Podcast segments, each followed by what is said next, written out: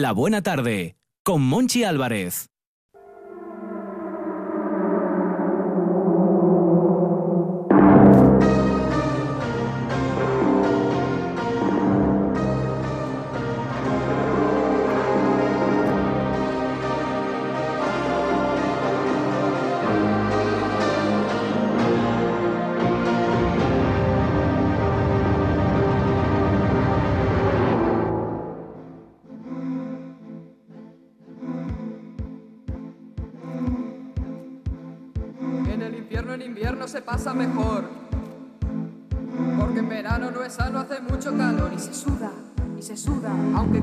Ambiente, la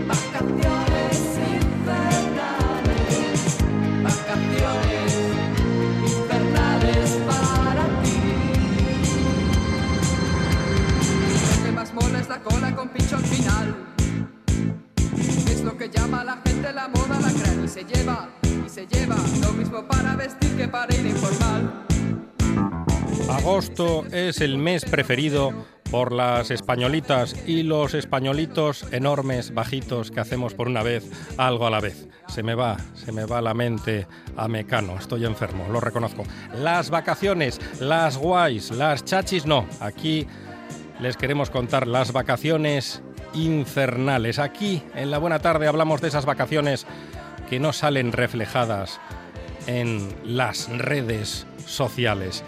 Isabel Luege, buena tarde. Buena tarde. Isabel colabora con La Radio Es Mía y hoy, hoy está en la buena tarde. Te, te- te ro- te robamos. Te- estoy de prestado. Estás de prestado, sí, estás, estás cedida en la buena tarde. Estoy pedida, estoy pedida. Estás pedida. Y, y vas a contarnos tus vacaciones infernales. Pues mira, sí. eh, a ver, yo quisiera contar que he estado en Marinador y que, y que puedo narrarlo, pero que más, más quisiera. No, esto fueron unas vacaciones especialmente horrorosas, no tanto por el viaje en sí como por la forma de viajar. Y Vale. voy a situarme en el tiempo. Estamos hablando del año 84. 84. Año 84, un tour a Italia.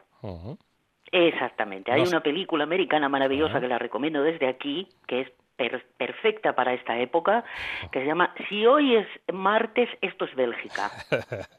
Eh, que era la típica, una película y tal de una gente que te viajaba eh, durante 18 días, recorrían como siete países de Europa. Y entonces ya se perdía completamente la noción de dónde estabas, del tiempo y todo, entonces solo identificaban el día por el país en el que estaban. Pues eso fue un poco más o menos lo que, lo que me ocurrió a mí en ese tour. Que tú eh, te subiste, o sea, el, el tour partió de aquí, entonces era un viaje que eran, parece que eran 15 días, eh, y era, recorrías eh, hasta la mitad de Italia, de Italia para abajo, mm, de- entonces no se viajaba. En 15 Porque aquello días. Era Nápoles, Sicilia, oh, más hubiera querido yo que ir a Sicilia, pero no, era eh, Costa Azul, Niza, Monte Carlo, Monte Carlo. y luego ya, pues cogías todo el norte, Milán, bien, Roma, Pisa, Siena, Florencia, que tú dices, "Boh", y tú ibas con una película, en realidad ibas con una película en la cabeza.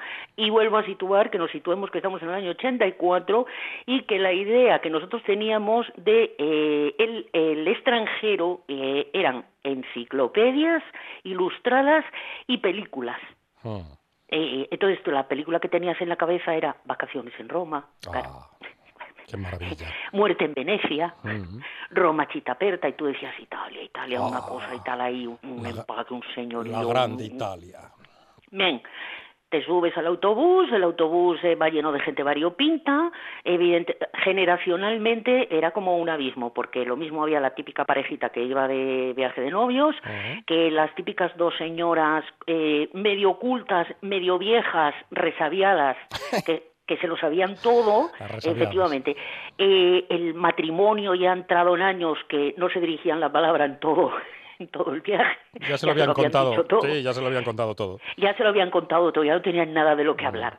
Es decir, es muy variopinto, con un, el chofer, eh, la señorita Zafata y el guía. Entonces, evidentemente, claro, carretera, carretera, carretera. Y tú ibas bajando eh, y eh, sobre todo eh, era el rollo este de yo no quiero dar conversación, porque tú tienes una edad por aquel entonces, pues ponte que tenías unos veintipico años, y a esas edades uno no quiere dar conversación a los extraños. Mm. con el tiempo descubres que al final acabas dando conversación hasta la pescadera. Pero, pero eso cuando vas cumpliendo años. Es cuando vas cumpliendo ah, años. Ah. Llegaréis, yo se lo digo muchas veces a mi hija que me dice, mamá, es que hablas con cualquiera. Y dije yo, ya llegarás, hija mía, yo también así. A mí me pasa. pero ¿cómo, ¿cómo, no nos va a pasar a los de la radio? Es que hablamos con eh, cualquiera. Eh, ah, ya mismamente, míralo, ahora mismo. y eh, eso, tú acababas ah, hablando más que nada por, tú no querías hablar, pero por cortesía, esa cortesía que yo siempre digo, esa cortesía malentendida de... Eh, eh, tú no hablas, pero permites que te hablen, entonces, mm. ¿para qué quieres más? Ya. No pasa a todos en los ambulatorios, cuando estás oh, esperando la vez. Oh, tú, no dices nada, pero hay quien se encarga de decírtelo todo. Entonces acabas enterándote de la vida y milagros de todo. Ah, en, concretamente, yo a mi lado había, yo estaba en el pasillo y pasillo, eh, al lado había eh, un par de señoras que eran hermanas, una era viuda, la otra era soltera. Por lo que por lo que yo creí entender. Mm con la maravilla además añadida de que una de ellas, la que era viuda, tenía un hijo y acabé enterándome de que su hijo era el mayor especialista en gallinas de toda España. ¡Qué orgullo! Yo dije, yo no quiero más. Mm.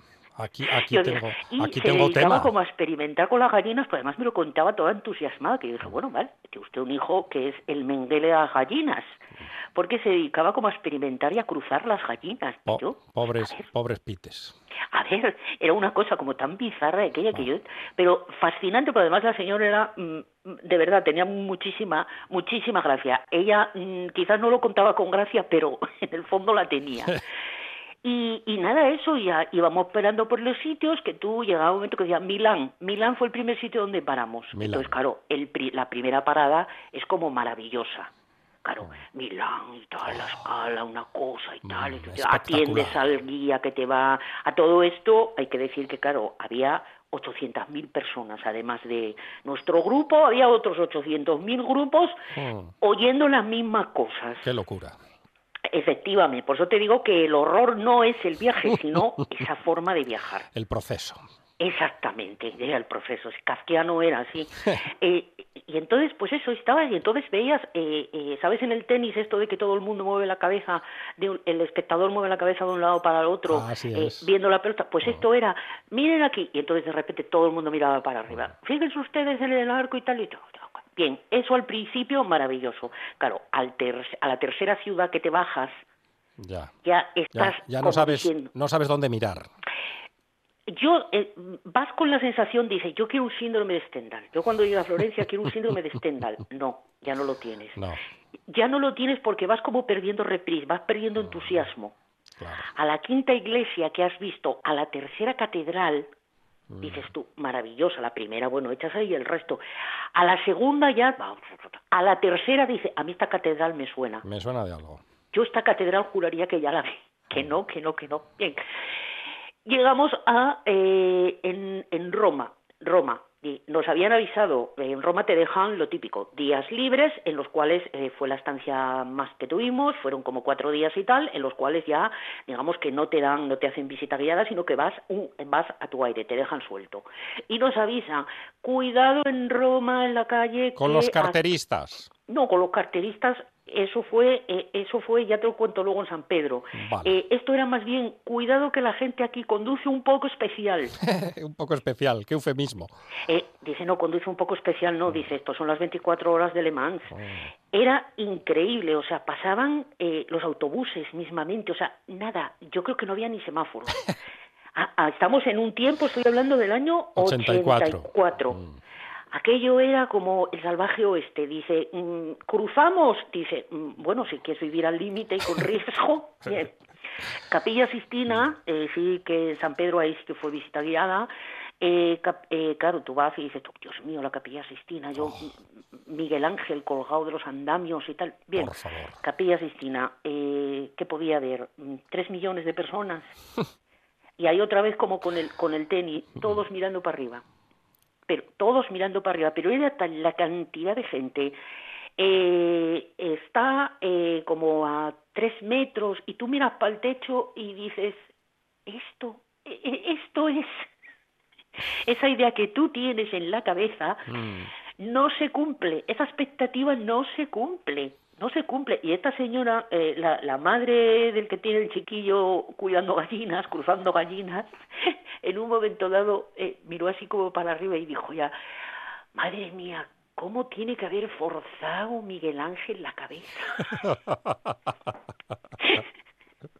Y estábamos viendo que estábamos y tal. Y claro, siempre hay el típico eh, listo, mm, el, El cuñao. pedante de turno. Un cuñao. Sí, el enterao, el Mm, el enterao. eh, que te, que te sisea, shh, como diciendo... mm, Por favor, que es muy interesante lo que están contando. Exactamente, que está usted no solo en un sitio santo, eh, sino que además estamos ante la hora de mirar, de- ya, bueno, pero está muy arriba, de qué razón esta señora.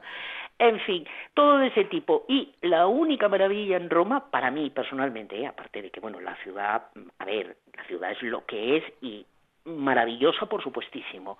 Pero fue una tarde, a como a las cuatro de la tarde, con un calor horroroso Mm. en el cual de repente nos encontramos una iglesia, la, mm, bueno, qué sé yo, la 60 iglesia que veíamos, dije, bueno, pues una iglesia más, voy a entrar porque se va a estar fresco dentro. Entro, cuál no sería mi sorpresa cuando me encuentro en una esquinita el Moisés Mm. de Miguel Ángel. Oh, No había nadie, éramos maravilloso. dos, éramos dos personas mirando embabados, me quedé allí sentada delante del a todo esto, ya te digo que si hubiera querido me lo llevo. A ver dónde vas con primero cómo vas con eso, ¿no? Pero era alucinante porque es que no había eh, eh, fue anterior y concretamente en la Piedad en en el Vaticano, eh, la Piedad no estaba todavía, todavía no había salido el japonés loco. ya. Eh, y la piedad estaba, eh, a ver, había un cordón de seguridad, pero tú te podías acercar mucho. Eso sí, delante de una pared de gente, tú estabas como en la tercera fila, en la tercera pared, pero que se, que se veía. Y esto del, eh, del, del Moisés fue, pero espectacular. Un- Vamos, un sea, momentazo. ma- maravilla, ahí fue donde lo di todo. Y luego ya Venecia, eso ya fue una cosa de que te bajas allí y dices tú, Venecia, Venecia, Venecia, Venecia, sin oh. ti, Venecia, mon amour, Venecia. La ciudad Venecia olía romántica. a pasta cocida, A pasta cocida. a pasta cocida. Pero con coliflor. No, no, no, a pasta fermentada, masa Oh. fermentada. Masa fermentada, alcantarilla. Mm. ¿Sabes eso que decimos aquí? Huele a alcantarilla, va a llover. bueno, pues ahí era el olor. Y tú dices, voy a intentar soslayar que aquí huele que tira para atrás Mm. alcantarilla, que estoy en Venecia. Y tú decías Venecia sin ti y sin mí, si Eh, puede ser. No consigue superar ese eh, no consigue superar ese, es- esa especie dice esto no no me llega. Oh. no me llega. Volvemos a hablar de que en la plaza de San Marcos eh, pues eso tienes la típica foto que estás tú con las palomas alrededor y otras 300.000 personas dándole de comer a las palomas. No había paloma bastante para tanto pan. Pero si dicen que hay más palomas que gente en Venecia. no, en- no, no, no, no. En aquella época yo creo que las palomas estaban hartas. De hecho, estaban gordas que tú debías de pensar, que debían de estar pensando ellas, dejar de darme de comer, que no, Er- Eran como marsopas las palomas en Venecia. como, como gondoleros, eran como gondoleros. Ah, sí, hay que, hay que hablar, hay que hablar de los gondoleros. El gondolero muy decepcionante. También. El gondolero muy decepcionante porque coges la típica bar, la típica góndola que dices tú, espera que vamos de película y tal, o sea, no se produce primero porque no les da la gana de cantar, No segundo porque eran como bastante mal encarados, muy poco enrollados. A ver, yo soy gondolero en Venecia y estoy hasta las narices. Estarán hartos los gondoleros. A ver, estás harto, ¿qué quieres que te cante? Ya. torna, torna sorrento. O sea, no, es que no está, tú tienes una película en la cabeza Mm. y no está a la altura de, de, de esa realidad. Y ahí en Venecia luego tuvimos una tarde como eso, que nos perdimos por unas callejuelas de lo que no es eh, el centro, la parte turística, y ahí de nuevo sí, porque tenía muchísimo, eh, había mucha vida, mucha vida callejera, eh, veías a la gente entrando y saliendo, saltando de los vaporetos, entrando en unas casas, unos portalones, que aquello era, ah, portales que estaban abiertos y tú mirabas y aquello era una maravilla pero de nuevo es fuera de lo que es el grupo. Cuando te alejabas del tour, del guía, era cuando disfrutabas realmente. Exactamente, por eso yo los tours como intendencia están muy bien porque te lo dan todo hecho en el sentido de que tú no tienes que preocuparte ni de conexiones, ni trenes, ni aviones, ni, ni historia. Pero por otra parte, pues es que es eso, es una gran cantidad de gente. Claro, era agosto, además, evidentemente, claro, a ti ya te gustaría viajar en octubre, como quien dice pero salvo que seamos Isabel Presley, pues me temo que no. Mm. Que no te queda más remedio que viajar cuando puedes y cuando tienes vacaciones. 1984, verano, supongo que agosto. Agosto, agosto. sí, sí, sí, era agosto, porque era cuando teníamos vacaciones. Agosto, en Roma, en Venecia. A ver, Venecia en agosto, mm. Milán en agosto, mm. Pisa en agosto. Había más gente eh, en Pisa, pues claro, y todo el mundo pues se pone al lado de la torre. Haciéndose la foto de rigor. Exactamente, inclinado, haciendo mm. como que las sujetas. Yo, que dije yo, a ver, no, no. no lo voy a hacer. no Oh, es, todo como es todo como muy así tú lo ves como eso y entonces eh, pues pues pues no.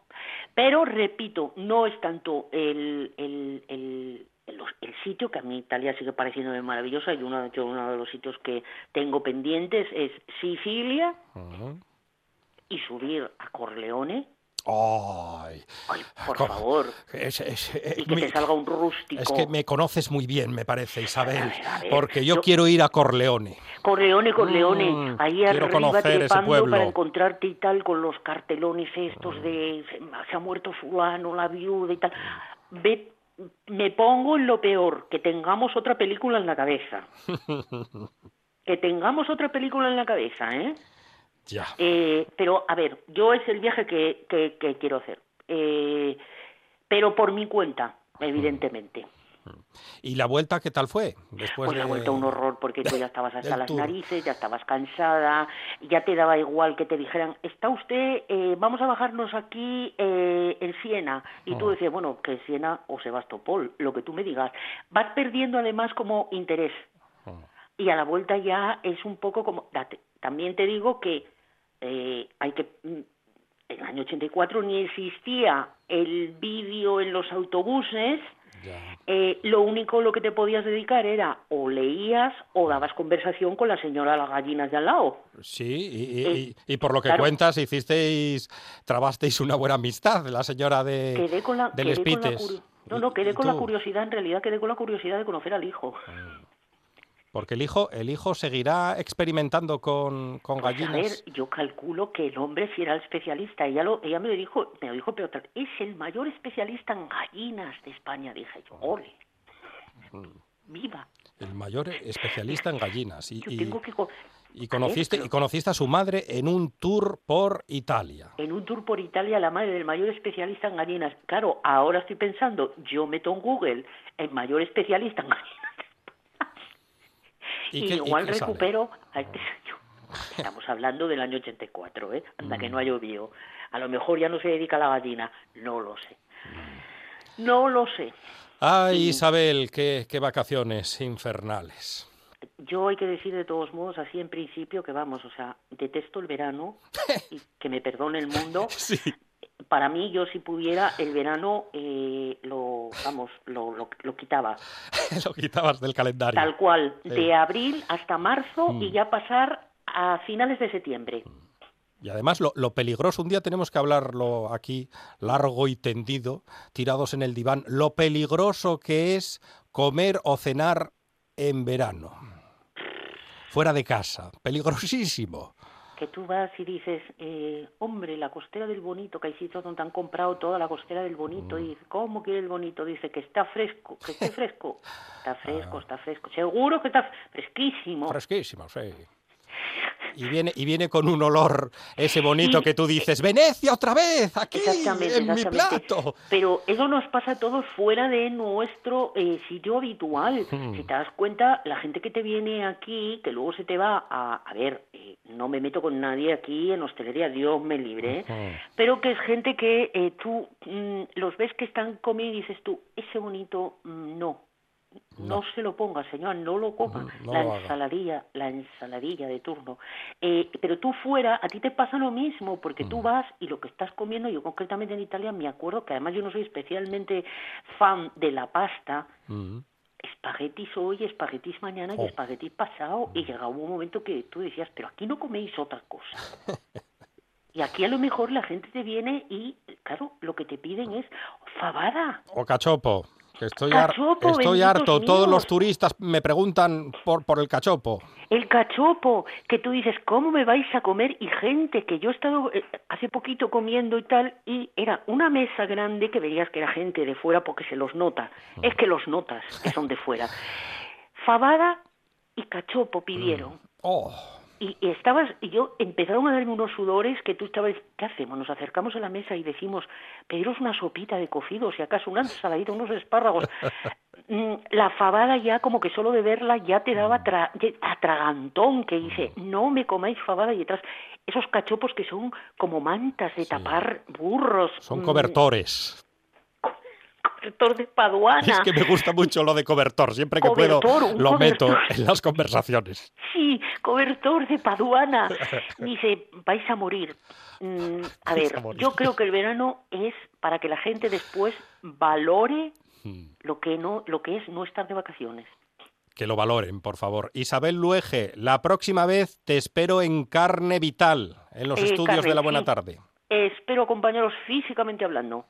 Un beso. Un beso. Hasta luego. Cuando alguien tiene todo, siempre pide más. Por eso RPA lo tiene todo.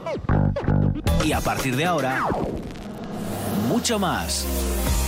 Más información. Se lo contaremos en un momento, pero antes queremos destacar otra noticia relevante. Más análisis. Sino por lo que significan para todas las otras industrias y por lo que significa de Asturias. Más deporte. Más humor. Espera un segundo que estoy. Las, las noticias. Estoy leyendo un poco a ver qué ha ocurrido con. Porque son muy noticias y mucho noticias. RPA. RPA. Te damos todo y más. La buena tarde con Monchi Álvarez.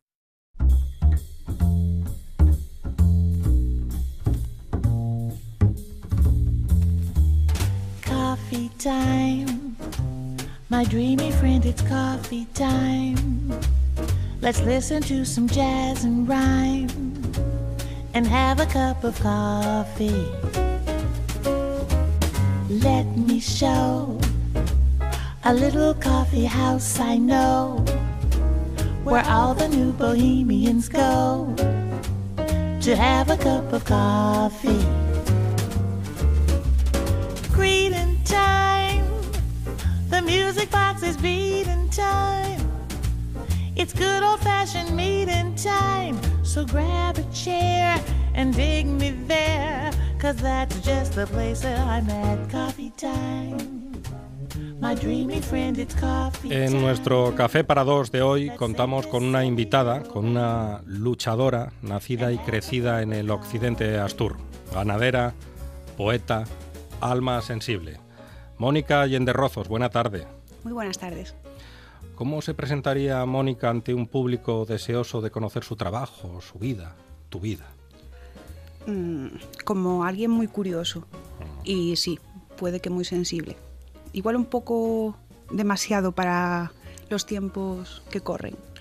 ¿Y por qué te decidiste no sé, por trabajar en, en, el campo, con el ganado, en tu pueblo, con tu gente, porque hay mucho sacrificio en, en tu labor, o mejor dicho, ¿qué sacrificas por tu trabajo?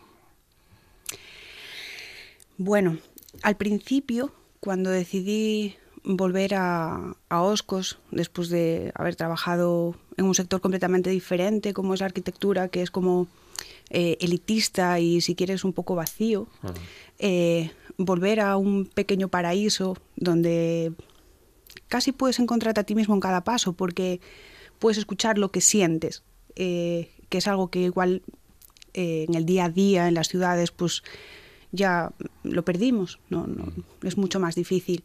Mm, yo sentía que en realidad no estaba renunciando a nada, al contrario, lo estaba recuperando todo.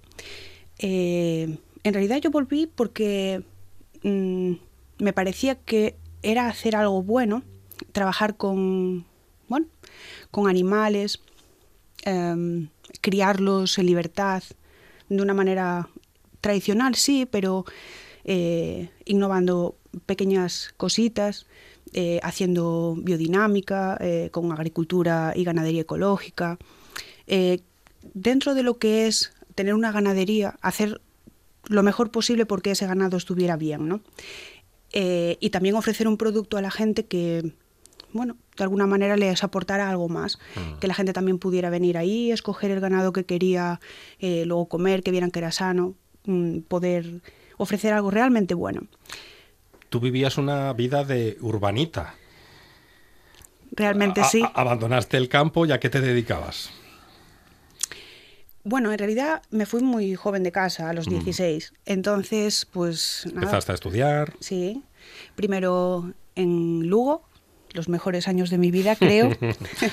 Qué gran ciudad, Lugo. Soy muy fan de Lugo. Normal. Mm. Eh, y luego vine a, terminar la carrera a Oviedo. Y sí, claro, eh, luego te acostumbras a, la dinámica de la ciudad y, bueno, a la cañita después del trabajo, a los amigos, a los fines de semana de compras y, te dejas llevar un poco. Pero llegó un momento, eh, realmente justo antes de la crisis fue, en el que dije, Dios mío, yo estoy trabajando aquí. Porque, ¿De qué trabajaba Mónica Allende Rozos en la ciudad? Pues mira, yo era encargada de una cadena de mueblerías. que tenían sus propias fábricas en Portugal y bueno, era bastante responsabilidad, el trabajo estaba muy bien, era muy bonito, era muy creativo también, pero pero eso era, era muy vacío porque bueno, era un momento en que la gente todavía tenía dinero y era como muy mm, yo tengo todo este dinero y quiero que me ofrezcas esto, pero cuando ya casi estaba, pues no, no, no, no, cambié de idea y ahora quiero. Y era, era difícil. Y yo estaba diciendo todos los días, Dios... Eh, Necesitabas otro ritmo. Sí, y realmente estaba pensando, ah, este fin de semana hay una feria en tal sitio, o, oh Dios mío, mm, me gustaría ir a ver estos animales, esta granja, y dije, pues tengo que elegir, y entonces decidí cambiar. ¿Y ahora cómo es el día a día de Mónica? Bueno, eh, muy bonito pero es bien sacrificado. Depende de la época del año, pues incluso se complica más. En invierno, en Oscos, pues es un poco difícil. Sobre todo, bueno, si tienes ganado en extensivo, como es nuestro caso, pues bueno, mm, digamos que no tienes los trabajos de limpieza que pueden tener los que tienen unas grandes naves donde meten el ganado todo el invierno, como puede ser la gente de picos que los baja a los pueblos. Pero realmente, pues si tienes eh, mucho trabajo diario para alimentarlas, para verlos, para que esté todo bien. Y bueno, en verano pues las faenas de, de recogida y todo lo demás de heno y esto. Y bueno, luego huerta, lo que todos sabemos lo que es el campo. Vives en Ventoso, que está a cuatro kilómetros y medio de Santalla de Oscos. Qué bien documentado estás. ¿Qué tiene tu pueblo de especial? Eh, ¿Qué es, es tu pueblo? Eh, es un principio. es que yo no, sabría decirte que hay un pueblo en Oscos que sea mucho más especial que los demás. El mío sí cae es, es más especial mm. porque tiene unas eh, vistas impresionantes. Estamos ahí en la cumbre y casi tenemos 360 grados de, de vistas perfectas. Podemos ver el amanecer, el atardecer. Eh, casi desde ahí podemos ver Orense y, bueno, pero Oscos en general es muy, muy, muy bonito. Lo ah. recomiendo mucho. Mm, algunos nos enganchamos a los Oscos o a Oscos, como dices tú. Y es que allí no sé si se detiene el tiempo, pero lo parece. La arquitectura, quizá ayuda mucho a que, a que lo parezca. En, el buen sentido, lo de detener el hmm. tiempo, que claro, eh, volvemos a hablar de, los turistas ocasionales, de los asturianos o de los que eh, vienen de, fuera de Asturias y visitan los Oscos y se quedan prendados. Luego los lugareños te dirán, ya, pero hay que vivir aquí, hay que trabajar aquí, hay que pasar el invierno aquí. Sí, eso sí pasa. Em, cada vez nos estamos dando más cuenta que los turistas que vienen ya es como si ya no, no desconectaran de dónde vienen. Entonces yo creo que realmente no llegan a disfrutar lo que realmente es Oscos. Mm, se van con el teléfono, pero se van con sus problemas también. Ves que va la gente súper rápido, eh, incluso pasan una semana, porque ahora las vacaciones ya no son como cuando éramos chicos, ahora no es un mes entero, vienen cuatro o cinco días y realmente si no vienes muy predispuesto a desconectar, pues es muy difícil. Pero mm, una, una, persona que, que vive ahí, eh, lo que podemos apreciar de los que venís o de los que vienen de vacaciones es que eh, se ve mucho más bonito desde fuera mm, la vida allí. Pero luego es verdad que desde Oscos a cualquier parte hay muchísima distancia, eh, los servicios son limitados para la gente que tiene niños pequeños o para la gente que quiere estudiar una carrera, eh, para la gente que tiene que ir al instituto, simplemente. Entonces, es muy bonito verlo, si es verdad, es muy bonito venir un mes, incluso es muy bonito venir cuando ya estás jubilado, porque todavía hay médico por allí. Pero bueno. Y, y Galicia siempre estuvo más cerca de Oscos que Asturias. Bueno, eh, sobre todo de Santa Eulalia, porque es el concejo más próximo al límite con Fonsagrada. Eh, no lo digo solo geográficamente. Sí, sí, sí, culturalmente que, también. Que el resto de Asturias se olvidó de Oscos durante muchísimos años.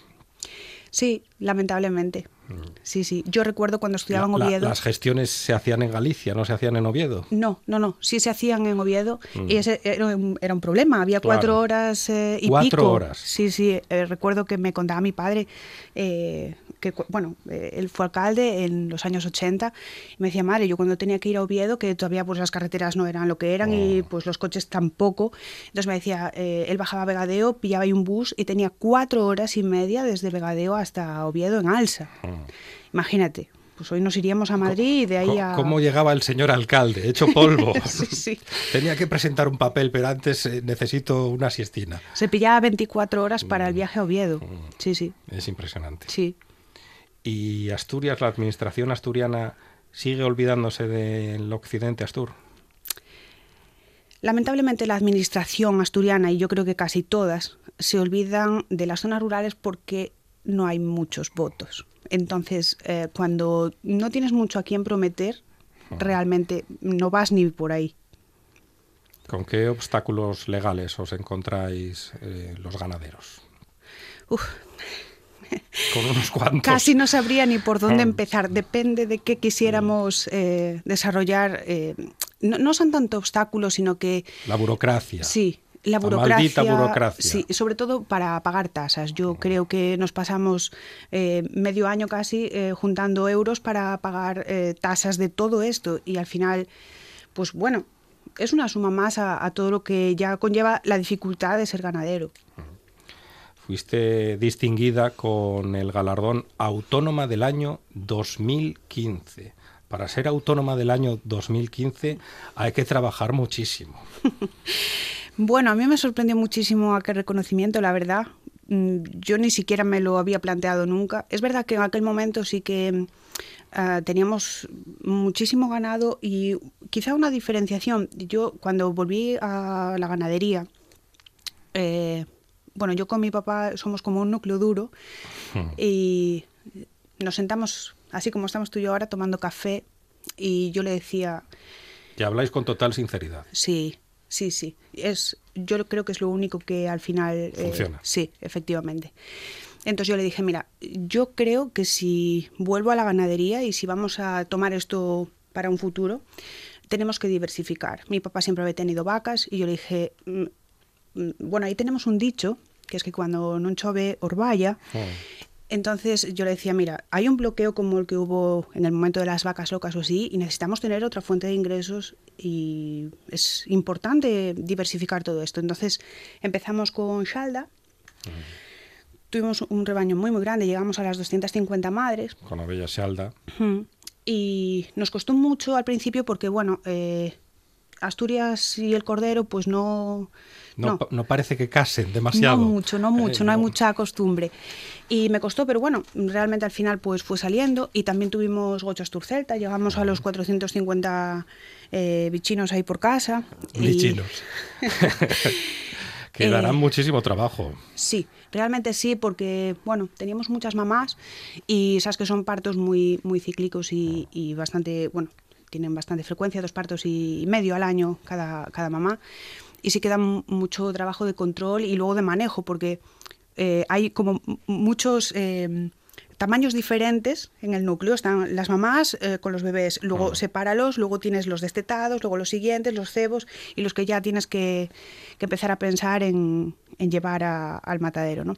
Entonces sí que es verdad que teníamos un, un lío tremendo y luego, mm, como me parecía que no era suficiente, pues decidí Quisiste apos- trabajar aún más. un poquitín más. Entonces decidimos pues eh, dar un paso más así con la huerta.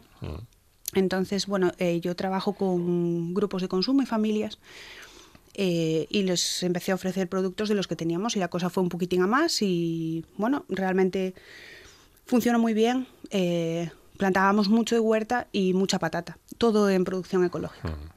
La patata, anda que no quito fame, la patata en Asturias. Y ahora está la pobre asoberbiada, como decimos ahí. Es una pregunta que suelo hacer a casi todos los que se pasan por aquí, porque en ocasiones los políticos tienen una visión diferente a la del resto de los mortales. Ellos viven en su burbuja, es así, o en su urna de cristal. ¿Asturias tiene presente y futuro en el campo? Bueno, puede que me haga muchos enemigos por esto, pero yo creo que ni Asturias ni España entera, pero Asturias sobre todo, porque yo creo que en Asturias desaprovechamos los mejores años, que fueron quizá los 90, mm, quizá los primeros, la primera década de los 2000, eh, cuando teníamos realmente ayudas, cuando había planes de mejora muy buenos, cuando Europa realmente se estaba volcando en que las eh, granjas mejoraran, crecieran. Y Asturias, pues, mm, bueno, lo dejó un poco pasar y a veces se aprovechaba este dinero pues en mejorar la cocina o cosas así y dejamos de hacer muchas cosas que en aquel momento eh, tenían mucho menos costo y, y tenían muchas más ayudas y los márgenes en aquel momento eran mucho mayores. Ahora querríamos poder hacerlo, pero ya es tarde. Ahora los márgenes de beneficio de cualquier ganadero son pues 100 veces más pequeños que entonces y cada vez son menores. Y bueno, mm, tal cual se está planteando Europa que se debe de producir aquí o que se debe comprar de fuera, mejor dicho, como sabes con los últimos tratados que están bueno teniendo con, con Mercosur y también con Estados Unidos, que de Con hecho se, sí que se empieza a trabajar ahora con ellos en otoño. Pues realmente creo que mm, hay que hacerse a la idea de que igual que a nosotros no nos importa comprar móviles de China, pues también tendremos que comprar carne de fuera, porque, entre otras cosas, porque nosotros no nos vamos a poder permitir eh, comprar la carne de aquí, porque las cosas son así. Pero de algo tendrán que vivir eh, los que viven en el pueblo. Valga la refanfancia. Em, si me preguntas una solución para esto, yo en este momento no la veo. Y me preocupa mucho porque hay muchísimos chicos eh, y chicas muy jovencitos que, al igual que estaba yo ilusionadísima cuando volví, pues ellos lo están ahora. Quieren dejar los estudios, muchos de ellos, o incluso un primer trabajo para volver al campo. Eh, es verdad que desde la administración los están animando muchísimo y les dicen que sí, que es una maravilla, todo es perfecto, tienes un montón de ayudas, hay un montón de dinero a fondo perdido. Pero es que si luego recalculas ese montón, después de Hacienda, después de autónomos, después de un montón de cosas que hay que, que hacer y gastos sí o sí, no te queda nada. Y claro, está siendo bien difícil poder sobrevivir. Cuando dejas de trabajar por un momento o te paras o miras a tu alrededor en ventoso, ¿qué ves? Mm, la perfección, creo. yo es que me paro mucho, la verdad. Mm, yo es que tengo alma de artista. No, es que eres poeta, Mónica. ¿Cómo no te vas a parar si será es que eres eso, poeta? será eso. Pero es que a veces dices, oh Dios mío, este momento es eterno y he de plasmarlo. O Mm. tengo que escribir sobre esto. Pero sobre todo, me encanta la fotografía y la verdad es que hay momentos en que te paras solamente porque vale la pena mirar aquel momento. Un lugar, un refugio. Donde te, secreto. do- donde te encuentres muy bien. No nos puedes dar pistas. No, no. No. No, es secreto, es secreto. Es secreto, ese, ese lugar. ¿Cómo sois los de Occidente con, con los secretos? Sí. Y la poesía, cuando llega a la vida de Mónica Allende Rozos, vas a, decirme, eh, siempre estuvo ahí. Pues casi, sí. Casi, casi estuvo ahí siempre. Yo creo que la primera que escribí, la primera poesía, que antes había escrito algún cuentecito pequeñín, eh, fue a los nueve años. Y recuerdo que me daba muchísima vergüenza que nadie la leyera, pero yo se la pasaba así despacín a mi papá. Lee ahí esto a ver qué te parece. y bueno, mi padre es una persona muy sensible y bueno, se emocionó todo y tal. Y bueno, yo seguiré escribiendo, tengo mm, cientos registradas. Mm, ahora falta publicar, pero por la ilusión que le hace a él ver mm, algo ahí eterno, como él dice. Y estás caminando por esa senda, buscando editorial. La verdad es que hace un par de años sí que busqué en serio, pero ahora la verdad lo tengo un poquitín apartado. Sigo escribiendo, pero ya lo de editar, la verdad es que está un poco, un poco apartado. ¿Nos puedes leer un poema? ¿Quieres uno en fala? Quiero uno en fala. Bueno, este lo escribí hace unos años para un libro que se editó en el Círculo de Lugo. Eh, publicamos 144 poetas en este libro, se llamaba Alendo Silencio y, bueno, dice algo así. Xa non quero atoparte. Doblas os puntales que me tein de pé e os que non doblan, parten. Falo para min e convénzome. Restrego as penas en tinta, enchoro as follas secas apiladas. Proscúitote, cerca ou lonxe, eso tanto dá. Tolea a cordura, cérranse mos puños e costame tragar. Faz de mí a criada, Ama e señora de nada, porque tú nin veis nin vas. Fuxiche de todo sen saber cuánto te levo admirado, e sigues sin entender. Non é abolengo nin fachada, nin cuartos, nin terras, nin palabras. É moito aló da razón. E aunque viva nel frío eterno, quero seguir sendo como son, e se estás tú non podo. Son un travizo de apoio, un carambo que se pule al sol. Vou convencerme de que non te quero, rirme sin dolo, e morrer sin permiso, del corazón. Ganadera, alma sensible, poeta, alma sensible. Mónica Yenderrozos, es un placer charlar contigo. Muchísimas gracias. RPA también es música. La mejor selección musical está en RPA. Todas las músicas están aquí. Si las escuchas, te escuchas. La buena tarde, con Monchi Álvarez. La buena tarde. Sí, aquí seguimos en RPA con canción dedicada, canción dedicada por Mariano, Mariano de Avilés, que quiere dedicar una canción a su amigo Pedro. ¿Se acuerda Mariano cuando iba a cuatro, a las cuatro, a cuatro dance y pedía insistentemente la canción Pedro Navaja de Rubén Blades y no se la pinchaban? ¿Por qué? ¿Por qué no le pinchaban esta canción? Esta maravillosa canción de Rubén Blades. Pedro Navaja.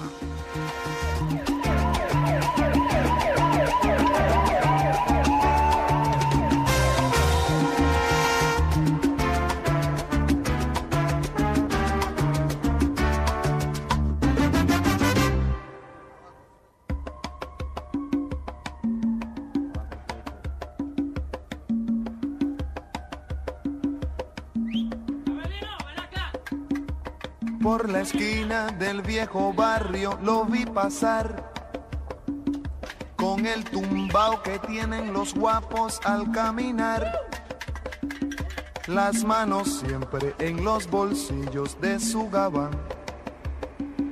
Pa' que no sepan en cuál de ellas lleva el puñal. Usa un sombrero de ala ancha de medio lado y zapatillas por si hay problemas, salir volado. Lentes oscuros pa' que no sepan que está mirando. Y un diente de oro que cuando ríe se ve brillando. Como a tres cuadras de aquella esquina, una mujer va recorriendo la acera entera por quinta vez y en un zaguán entra y se da un trago para olvidar día está flojo y no hay clientes para trabajar.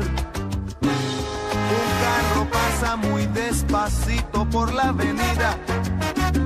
No tiene marcas, pero todos saben que es policía. Pedro Navaja, las manos siempre dentro del gabán. Mira y sonríe y el diente de oro vuelve a brillar. Mientras camina pasa la vista de esquina a esquina. No se ve un alma, está desierta toda la avenida. Cuando de pronto esa mujer sale del sagua y Pedro Navaja aprieta un puño dentro del gabán. Mira pa' un lado, mira pa' el otro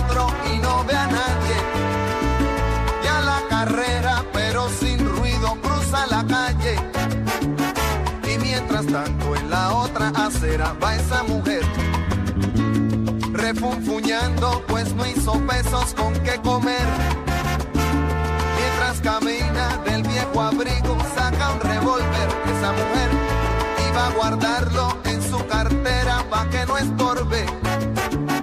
Un 38 Smith Wesson del especial que carga encima pa' que la libre de todo mal. Y Pedro mano, le fue pa' encima. El diente de oro iba a Mariano, no te quejarás. Otro día la ponemos enterita, prometido. Otro día, Mariano. Cuando de pronto sonó un disparo como un cañón. En toda Asturias. En toda Asturias. RPA. Esta es tu radio. La buena tarde. Con Monchi Álvarez. Cruz Roja Asturias en la buena tarde.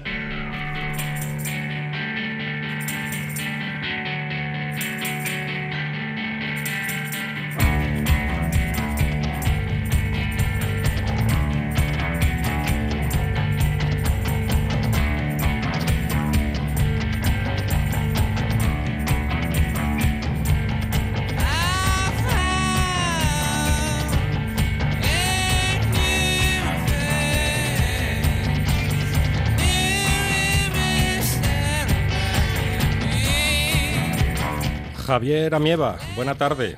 Hola, buenas tardes, ¿qué tal? Eres el responsable de voluntariado de Cruz Roja en Asturias. Sí, bueno, en Gijón, En Gijón, trabajo con mis compañeros del resto de Asturias, sí.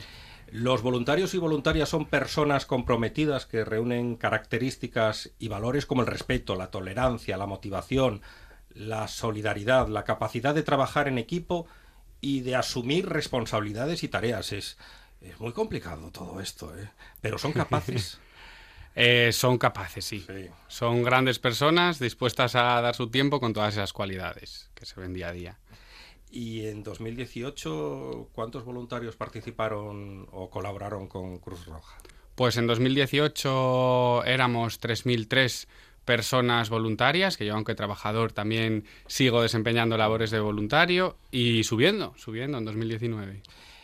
¿Se puede participar durante el verano, todo el año? ¿Qué significa ser voluntario de Cruz Roja?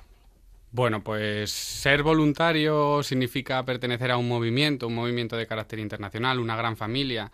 Y nada, el trabajo por, por aliviar y, y prevenir un poco el sufrimiento de las personas, ¿no? En cualquiera de sus formas. Y por supuestísimo, se puede participar de Curroja y en Curroja, tanto en invierno como en verano, en cualquier época, si bien la actividad va variando un poco según necesidad, ¿no? de- del año. ¿Y cómo me puedo hacer voluntario de Cruz Roja? Bueno, pues hay varias opciones. La más, una de las más sencillas es acercándote a la, a la Curroja de tu municipio. En caso de que no hubiese Curroja, se iría a la Curroja más cercana, del municipio más cercano, o bien entrando en la página web de, de Curroja y ahí solicitando toda la información y ser solicitante de voluntariado. ¿Y qué tipo de actividades se pueden hacer en estas fechas? ¿Julio, agosto, el verano? Bueno, tenemos un sinfín de actividades que no paran mm, durante todo el año. Trabajamos con personas mayores, con personas con discapacidad, tanto en el ocio y tiempo libre como en paliar un poco la soledad que puedan sufrir, con inmigración. Ahora es verdad que sí que hay un pico importante de personas migrantes y hay que tener cierta atención con ellas, sobre todo para la gente que hable francés y le apetezca animarse. Y en, en especial empleo es cierto que para un poco durante el verano, pero en especial Ahora donde hay más actividades en Curroja Juventud, que trabaja para la infancia y la juventud, y socorros y emergencias, tanto en mar como en, en tierra.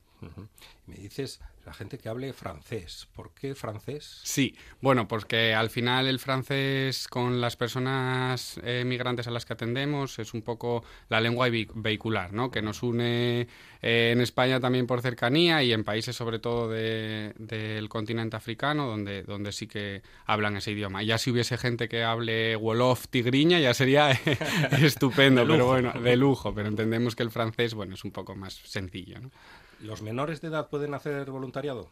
Sí, los menores de edad sin ningún problema pueden hacer voluntariado. A partir de los 16 años se es voluntario de Curroja, si uno lo desea, voluntario o voluntaria. Si bien es cierto que siendo menor de 16 años, las personas con esa edad también pueden pasarse por aquí porque tenemos una figura muy similar donde se puede desarrollar ciertas actividades también. ¿Y se necesita alguna formación concreta, específica para hacer voluntariado? ¿O depende del campo lo que vayas a hacer? Claro, supongo, ¿no? Sí, en principio depende. Por lo general, con tener una actitud, una buena actitud eh, y muchas ganas de, colaborar y de ayudar a los demás es suficiente.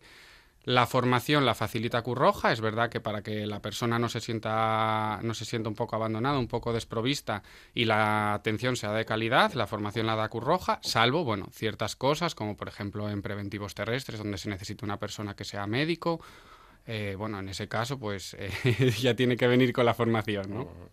¿Y dónde me dirijo para hacerme voluntario o voluntaria? Pues en este caso, nada, la Curroja más cercana, dependiendo del concejo donde viva cada uno cada una, o incluso si no soy eh, gente que sea de fuera de, Asturias, a cualquier municipio cercano en caso de que no haya cruz en, en su, cerca de su casa yo soy muy curioso, Javier. Sí. Eh, se lo comentaba hace nada a Paco Abril, hace un minutín, y me gustaría saber cuándo empezó tu vínculo, tu relación con Cruz Roja. ¿Cómo, cómo le enganchó Cruz Roja, en el buen sentido de la palabra, a Javier Amieva?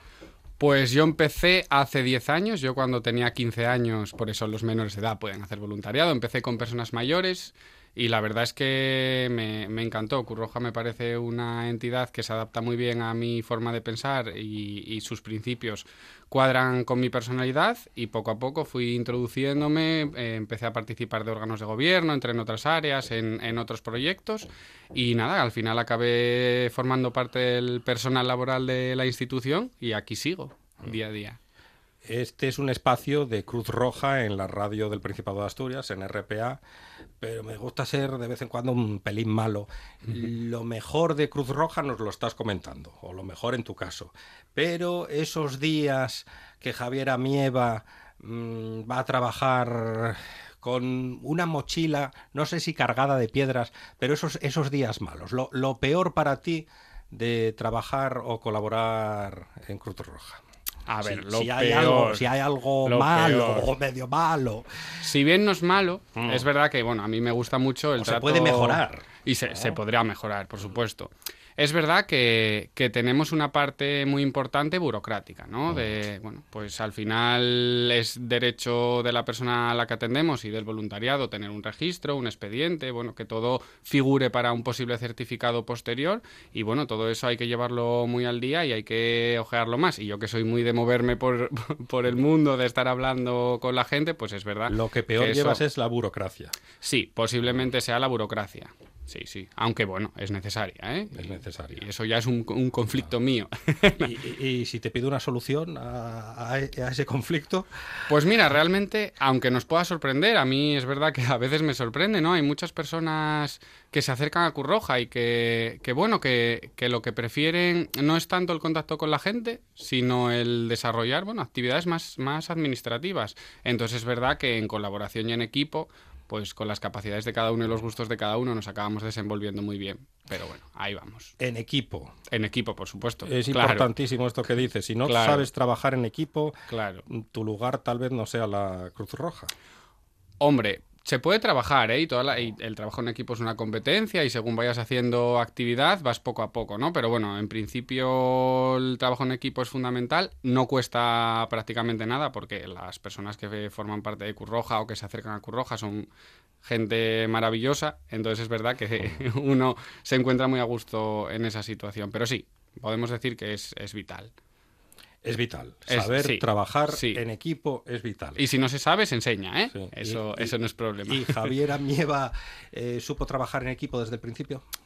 Eh, bueno, en según qué momentos tal vez podemos bueno, patinar un poquitillo, pero sí, además yo creo que soy servidor de- del resto de compañeros y compañeras que son más de actividad y yo creo que formamos un equipo estupendo y la verdad que yo, bueno, yo está mal que lo diga, pero creo que sí, que entre equipo sé trabajar, sí. Javier Amieva, de Cruz Roja. Tenemos que hablar otro día. Javier. Por supuesto, cuando queráis.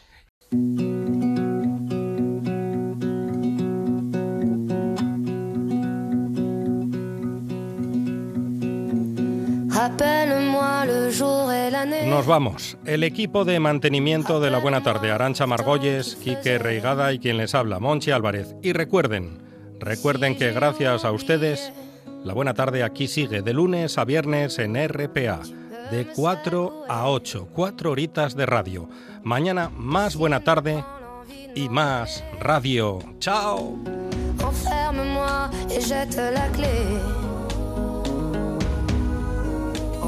De rappel. Dis comment je m'appelle. Si jamais j'oublie les nuits que j'ai passées, les guitares et les cris. Rappelle-moi qui je suis, pourquoi je suis en vie. Jamais j'oublie les jambes à mon cou, si un jour je fuis, rappelle-moi qui je suis, ce que je m'étais promis. Rappelle-moi mes rêves les plus fous. Rappelle-moi ces larmes